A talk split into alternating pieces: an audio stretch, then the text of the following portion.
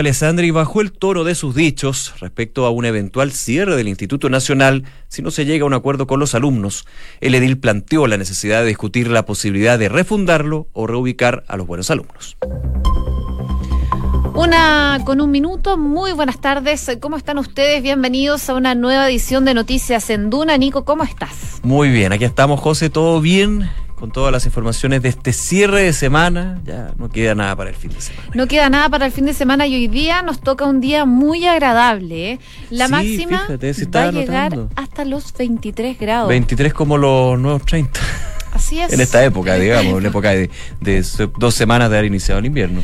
Claro, temperaturas agradables y va a estar totalmente despejado, temperaturas que ya se empiezan a sentir aquí en la capital. Y no solo aquí en Santiago, sino que también va a estar agradable en Viña del Mar y Valparaíso, donde se espera una máxima de 20 grados. Está totalmente despejado y a esta hora hay 15 grados de temperatura. En Concepción, 20 grados también se esperan en esa zona del país. Va a estar despejado, eso sí, durante las próximas horas podrían empezar a llegar vientos de entre 25 y 40 kilómetros por hora. Y en Puerto Montt, en estos momentos, hay 6 grados, espera una máxima de 11, bastante nubosidad, una condición que se mantiene durante todo el fin de semana. Vamos a revisar las principales arterias de la capital, por supuesto, viendo lo que sucede este día viernes en la UST, el Ministerio de Transporte. Por ejemplo, aquí ha habilitado el tránsito de Alameda en toda su extensión en la comuna de Santiago, semáforo apagado en Avenida Recoleta, Domínica y Olivos. En algún minuto estaba, como decíamos, desviado por Alameda, el poniente por Maquíver y Miraflores. Finalmente ya se ha restituido el tránsito en ese lugar. También ha habilitado el tránsito de Nathaniel Cox desde la Alameda otros puntos que han sido habilitados luego de eh, esta manifestación que se dio de el colegio de profesores que de hecho llegaron a el Palacio de la Moneda para eh, lanzar zapatos de alguna manera para que el mensaje es al Ejecutivo que se ponga en sus zapatos en esta huelga de los profesores que ya lleva cinco semanas. Oye, y la Unidad Operativa de Control de Tránsito de Valparaíso dice, en estos momentos, hace solo un minuto que hay trabajos en la pista derecha de Viana, pasado Ecuador, así que tengan precaución si tienen que pasar por esa zona de Valparaíso. Y la Unidad Operativa de Control de Tránsito de Bio Bio no tiene mayores problemas a esta hora de la tarde. Una de la tarde con cuatro minutos revisamos las principales informaciones de este día viernes en los titulares. El presidente Sebastián Piñera apreció y valoró el informe de Michelle Bachelet sobre Venezuela y pidió que se entregue a la Corte Penal Internacional. Además, el mandatario solicitó que el Consejo de Derechos Humanos de la ONU conforme una comisión permanente e informe que se impedirá el ingreso al país de 100 personas ligadas a la dictadura de Nicolás Maduro. El suspendido juez de la Corte de Apelaciones de Rancagua, Emilio Elgueta, recurrió al Tribunal Constitucional para impedir su expulsión del Poder Judicial. Esto luego que la Corte Suprema abriera un cuaderno de remoción en su contra y de otros dos jueces de Rancagua por presuntos hechos de corrupción. La economía chilena registró en mayo su mayor crecimiento en lo que va del 2019. De acuerdo al IMASEC, la economía creció a un ritmo de 2,3%, lo que supone el mejor registro en lo que va de este frío 2019 en materia de crecimiento. El alcalde Felipe Alessandri amenazó con cerrar el Instituto Nacional si no se llega a un acuerdo con los estudiantes. Con la misma tranquilidad que la que estoy hablando, lo voy a cerrar y se acabaron así 205 años de historia, sostuvo el edil de la comuna de Santiago, dichos que luego bajó el tono. Evopoli lanzó una campaña para buscar candidatos a las municipales. El registro audiovisual, protagonizado por el presidente del partido, Hernán Larraín Mate, es parte de una campaña en la que se busca convocar a personas para que sean candidatos por el partido para concejales, alcaldes y gobernadores regionales en las próximas elecciones de 2020. Desde hoy los afiliados a FONASA pueden consultar sus licencias médicas por Internet. Esto en el marco de la crisis de la COMPIM, el Ministerio de Salud habilitó una plataforma para que los usuarios eviten concurrir a las oficinas. En el ámbito internacional, el Tribunal Supremo de España hizo público este viernes el texto de la condena a los cinco hombres conocidos como La Manada que abusaron sexualmente de una joven en San Fermín en 2016. La sentencia reveló que la víctima fue violada 20 veces en un minuto y 38 segundos, el tiempo que duran los videos grabados por los agresores, pero se estima que el ataque duró entre 15 y 20 minutos. Presidente Donald Trump volvió a cargar contra la Fed y aseguró que la economía de Estados Unidos sería como un cohete si ésta bajara las tasas de interés. El comentario surgió en un día en que el país reportó un crecimiento de las nóminas no agrícolas de 224 mil nuevos puestos de trabajo en junio por sobre las expectativas de los expertos. Deporte, Arturo Vidal realizó trabajo diferenciado durante la última práctica de la selección chilena antes de su partido con Argentina por el tercer lugar de la Copa América. El choque es mañana a las 15 horas en el Arena Corinthians. Mientras tanto, la final de la Copa será el domingo a las 16 horas entre Perú y Brasil. Un medio italiano insistió que el Inter de Milán estuvo buscando el fichaje de Arturo Vidal por pedido de Antonio Conte. Pese a que el King fue declarado intransferible por el Barcelona hace un par de días, el equipo italiano trata de conseguir al mediocampista nacional.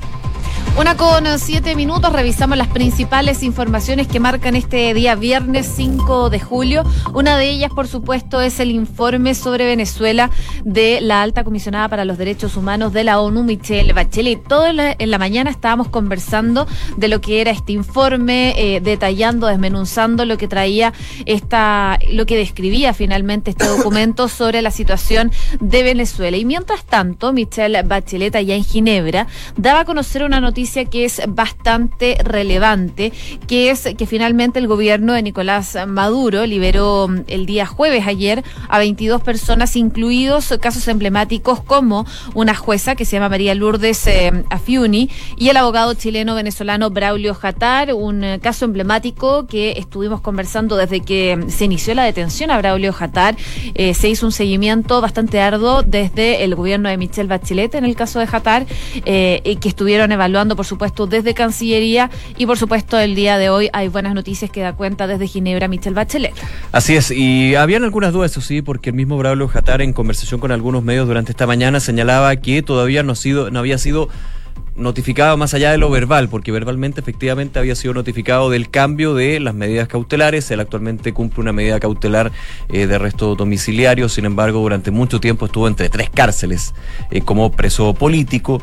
Y eh, él decía, el día lunes se supone que me entregan la notificación ya escrita con respecto a las medidas cautelares sustitutivas. Bueno, fue una información confirmada durante hace algunos minutos solamente por la justicia de Venezuela con respecto a la situación de dos Braulio Jatar y en este caso la jueza que tú decías, María Lourdes Afiuni. Eh, el Tribunal Supremo de Justicia confirmó a través de su cuenta de Twitter estos dos casos. Por ejemplo, eh, el Tribunal Décimo Séptimo de Primera Instancia, en funciones de juicio, dice, acordó el cese de la medida cautelar sustitutiva de libertad en el caso de Afiuni, de María Lourdes a Fiuni. Y en el caso de eh, Braulio Jatar, el Tribunal Segundo de Control de Nueva Esparta revisó la medida cautelar sustitutiva de libertad a favor de Braulio Jatar. Así que ya por lo menos está a nivel público eh, confirmado por la justicia venezolana de que hay un cambio en las medidas cautelares para la jueza, en este caso Libertad, para Braulio Jatar eh, habría, si no me equivoco, eh, lo que aquí tenemos como firma mensual, firma quincenal, es decir, podría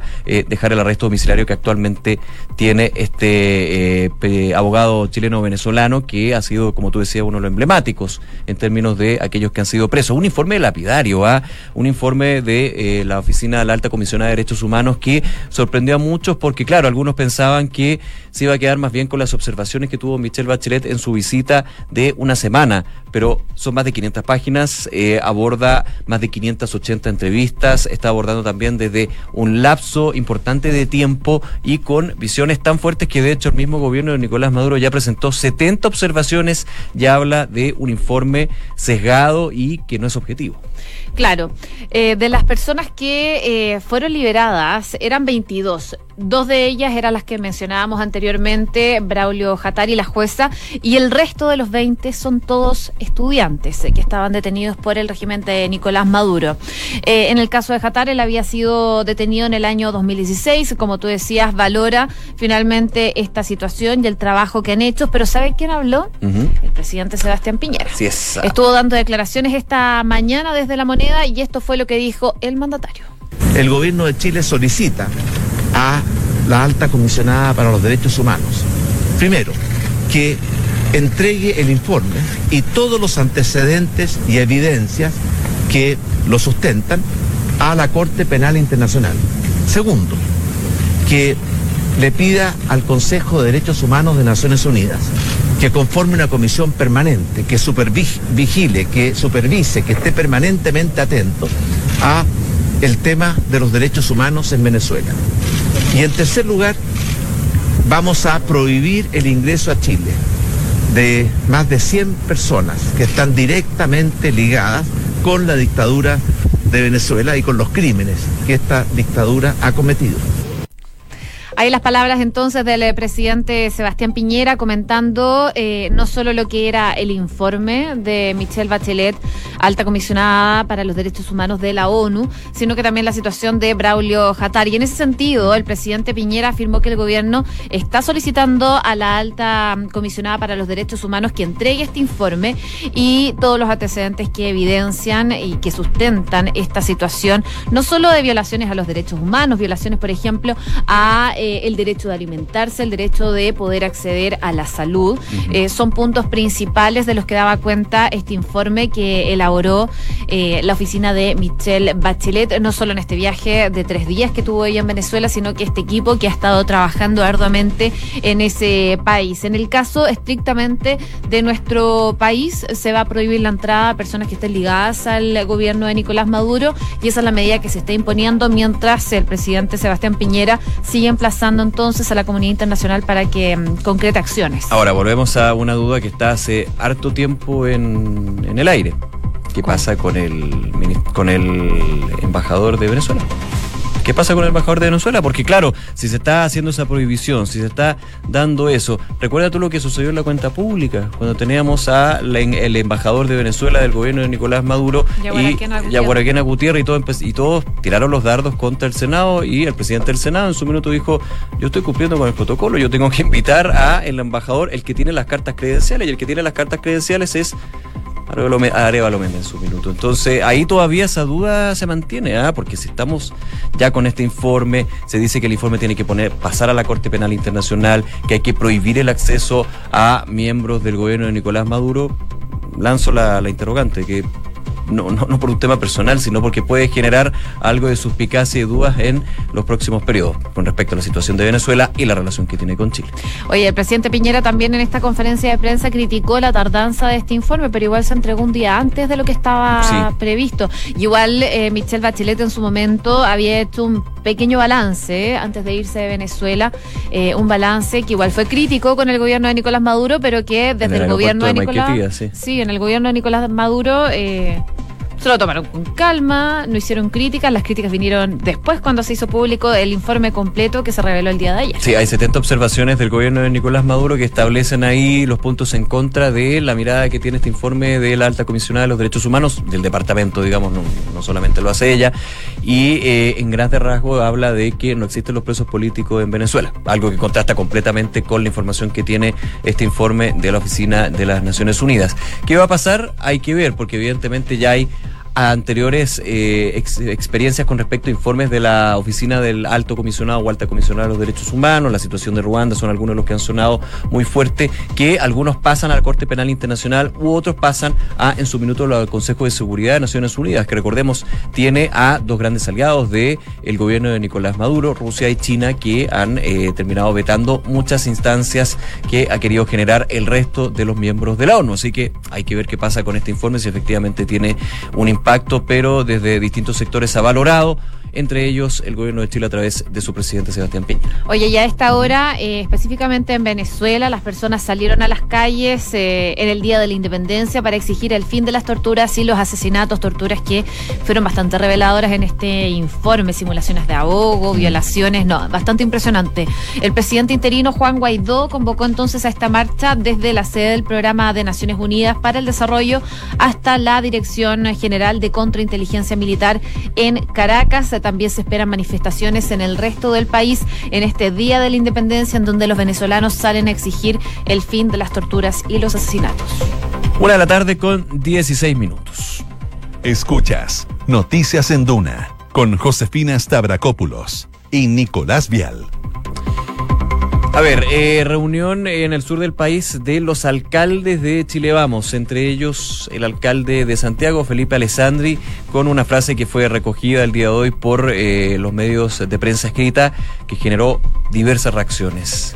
Eh, decía, voy a parafrasear, pero con la misma tranquilidad que les estoy hablando, yo cierro, cierro los 205 años del Instituto Nacional si no llegamos a un acuerdo con los alumnos. Esto en un minuto donde recordemos estar en vacaciones, se adelantaron las vacaciones, han habido críticas con respecto a eh, la última medida del municipio que es poner cámaras de seguridad en el perímetro del Instituto Nacional y por supuesto una división bien bien profunda que existe en este centro educacional. El día de hoy hubo declaraciones del alcalde de Santiago bajando un poco el tono de esa primera reacción o declaración que tuvo en este cónclave de los ediles a nivel nacional. Claro, él habla de refundar, reubicar buenos alumnos de alguna manera, como, pero no descarta el tema de cierre, que eso fue obviamente lo que ha generado reacciones para un lado y para otro. Claro, lo que dice él es que se están haciendo grandes esfuerzos para poder eh, retomar las clases. Recordemos que los alumnos del Instituto Nacional están de vacaciones por estos hechos de violencia que han ocurrido en el establecimiento y para poder frenar un poco la situación que se estaba viviendo y que se estaba tornando ahí un poco incontrolable, decidieron adelantar las vacaciones desde la alcaldía de San Santiago. Las vacaciones de invierno entonces están vigentes ahora en este establecimiento para poder tener todo lo que es el tiempo necesario para llegar a un acuerdo con los estudiantes. Pero lo que decía el alcalde es que se están haciendo todos los esfuerzos para darle seguridad a los alumnos y que él dice esperar que este próximo 8 de julio puedan retomar la normalidad. Es una frase entonces que dijo el alcalde de Santiago y que también aseguró que va a estar eh, siempre llano al diálogo, pero si no, eh, y si sigue escalando la violencia, dice que van a tener que refundar el colegio, reubicar a los buenos alumnos en otros establecimientos porque la violencia desmedida, como la hemos visto hasta el momento, no puede continuar, dice el alcalde, y no es la educación pública que queremos para nuestro país. Esas fueron las frases que dio el alcalde Alessandri, que por supuesto llamaron mucho la atención durante esta jornada, incluso diputados para Santiago comentaron los dichos del alcalde Alessandri sobre el Instituto Nacional. Claro, por ejemplo, entre ellos se hablaba el eh, diputado de Renovación Nacional, Sebastián Torrealba, en conversación con la tercera, dice, yo estoy seguro que el alcalde no quiere por ningún motivo cerrar el Instituto Nacional. Lo que yo creo es que aquí han, han fallado algunos actores de esta cadena. He propuesto en ocho ocasiones, y esta la novena, que el fiscal nacional nombra un fiscal especial a cargo de la violencia en los colegios emblemáticos de Santiago.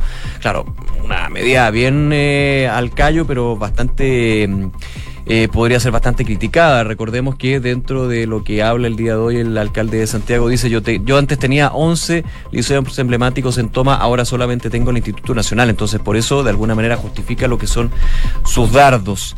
Eh, según el, el diputado Torreabla, hay una red, eh, hay una red violentista en estos colegios, un grupo pequeño que, claro, va para otro lado. Pero vamos para la otra parte. Habla, por ejemplo, aquí en esta nota de la tercera, el diputado de Revolución Democrática, Giorgio Jackson, dice, si el alcalde Alessandri está planteando cerrar un establecimiento de 205 años de historia por no poder resolver una crisis al interior del establecimiento por 20 o 30 estudiantes, que han llevado a cabo la violencia extrema, habla más de una falta de liderazgo que un problema al interior de la comunidad educativa. Esto marca un hito del fracaso de Aula Segura que ha impulsado tanto Alessandri como la ministra Cubillos y el gobierno. Así que son expresiones que se dan de un lado a otro, pero que evidentemente, eh, más allá de las miradas contrapuestas, muestran que la situación del Instituto Nacional es crítica. Eso nadie lo puede dudar o negar. Una con 19 minutos. Noticias en Duna con Josefina Stavrakopoulos y Nicolás Vial. Hoy día se entregaron datos del IMASEC, el crecimiento de 2,3% que registró este índice mensual de actividad económica en mayo, eh, dio por supuesto a que eh, las autoridades salieran a dar declaraciones. Una de ellas fue por supuesto el ministro de Hacienda, Felipe Larraín, eh, un IMASEC que presentó la mayor expansión del año y que dice, según el, el ministro, es una señal del repunte esperado para los próximos meses. Claro, se va dando gradualmente esta recuperación, dice el ministro de Hacienda Hacienda lo que sorprende sorpresivamente, específicamente en este IMASEC de mayo, dice, es la recuperación de los sectores no mineros, con un aumento de 2,8%. Claro, en el IMASEC anterior, el sector no minero que se había mantenido estable, eh, había mostrado eh, algunos problemas y eso de alguna manera es la muy buena noticia y negativamente la minería vuelve a caer, que eso sigue siendo el gran problema de eh, este índice mensual de actividad económica. El sector minero no logra repuntar por A, B o C motivo, por aspectos estacionales, por aspectos coyunturales, coyunturales, perdón, o por aspectos más bien de la tendencia que ha estado mostrando en el último tiempo. Eh, el ministro sostuvo que el negativo desempeño del sector minero es un fenómeno puntual que estuvo influido por la huelga de la división Chuquicamata de Codelco, que extendió por 15 días habría que revisarlo, porque Chucky siendo la más emblemática no es la eh, no es el yacimiento más eh, que más produce. Así que no sé si efectivamente habrá sido el impacto ahí, pero evidentemente si lo es el ministro de Hacienda eh, le damos el, el punto. Una con 21 minutos. Escuchas Noticias en Duna con Josefina Stavrakopoulos y Nicolás Vial. Oye, viajamos por el mundo, nos quedamos en España porque supongo que recuerdan a este grupo La Manada, un grupo de cinco hombres que fueron eh, condenados por abuso sexual de una joven de 18 años el año 2016 en las celebraciones de San Fermín. Bueno, fue un caso bastante emblemático en todo lo que es el movimiento feminista, el movimiento Me Too. Eh, y bueno, hoy día eh, se está celebrando como un triunfo lo que en realidad era una violación múltiple en la que la víctima sufrió todo el tiempo. Eso es lo que dice el fallo esta mm, sentencia ya se había dado a conocer hace algunas semanas, pero hoy día se conoce el texto completo y finalmente en esos términos fue como expresó el Tribunal Supremo Español eh, cómo fue esta situación. Dice que fue una violación múltiple en que la víctima sufrió mucho y dan detalles bastante escabrosos de lo que fue esta violación. Sí, mejor no decirlos, pero solamente dar eh, lo que son algunos de los los lineamientos conceptos que lanza el Tribunal Supremo. ¿ah? Dice que la manada, este grupo de eh, cinco jóvenes, actuó con pleno conocimiento de que la víctima no estaba consintiendo este acto. También expone eh, en la sentencia que la joven fue agredida en un lugar recóndito, buscado a propósito. O sea, hay una intención y también hay eh, una preparación para esto. Y también dice que la forma de actuar de los autores implica una clara denigración como mujer de la víctima, algo que es evidente, pero que cuando lo dice el Tribunal Supremo de Justicia, justicia evidentemente tiene un aspecto eh, a considerar. Eh, son detalles escabrosos, los, eh, la, cantidad de, en términos de el impacto de la violación en sí, el minú, el tiempo que duró, son bien escabrosos y evidentemente dan a una historia que ha sido bien cambiante. ¿ah? Recordemos que en su minuto generó mucha polémica la tipificación del delito que se había dado para esta violación. Es que era sorprendente igual eh, la tipificación que se les dio.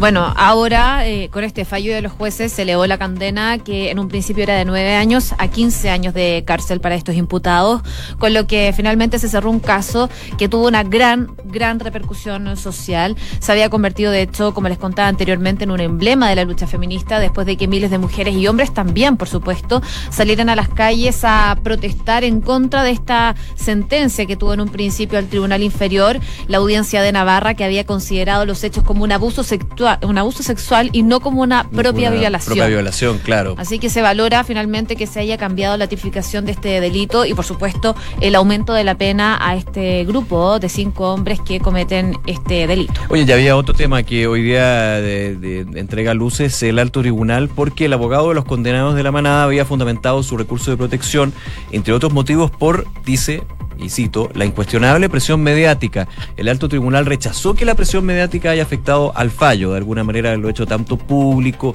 haberlos condenado a priori, digamos cuando estaban dándose dando a conocer los antecedentes, pero todavía no había un fallo de la justicia española. Bueno, el alto tribunal eh, desecha ese argumento de la defensa de los miembros de esta denominada la manada con respecto a que la presión mediática y la presión pública no tuvo nada que ver con el fallo que finalmente cambia y le da 15 años de cárcel a estos individuos. Una con 24 minutos, revisamos un resumen de noticias en los titulares. El presidente Sebastián Piñera apreció y valoró el informe de Michelle Bachelet sobre Venezuela y pidió que se entregue a la Corte Penal Internacional. Además, el mandatario solicitó que el Consejo de Derechos Humanos de la ONU conforme una comisión permanente e informó que se va a impedir el ingreso al país de 100 personas ligadas a la dictadura de Nicolás Maduro. El suspendido juez de la Corte de Apelaciones de Rancagua, Emilio Elgueta, recurrió al Tribunal Constitucional para impedir su expulsión del Poder Judicial. Esto luego de que la Corte Suprema abriera un cuaderno de remoción en su contra y de otros dos jueces de Rancagua por presuntos hechos de corrupción economía chilena registró en mayo su mayor crecimiento en lo que va de 2019. De acuerdo al IMASEC, la economía creció a un ritmo de 2,3% en mayo, lo que supone el mejor registro en lo que va de este periodo 2019 en materia de crecimiento económico.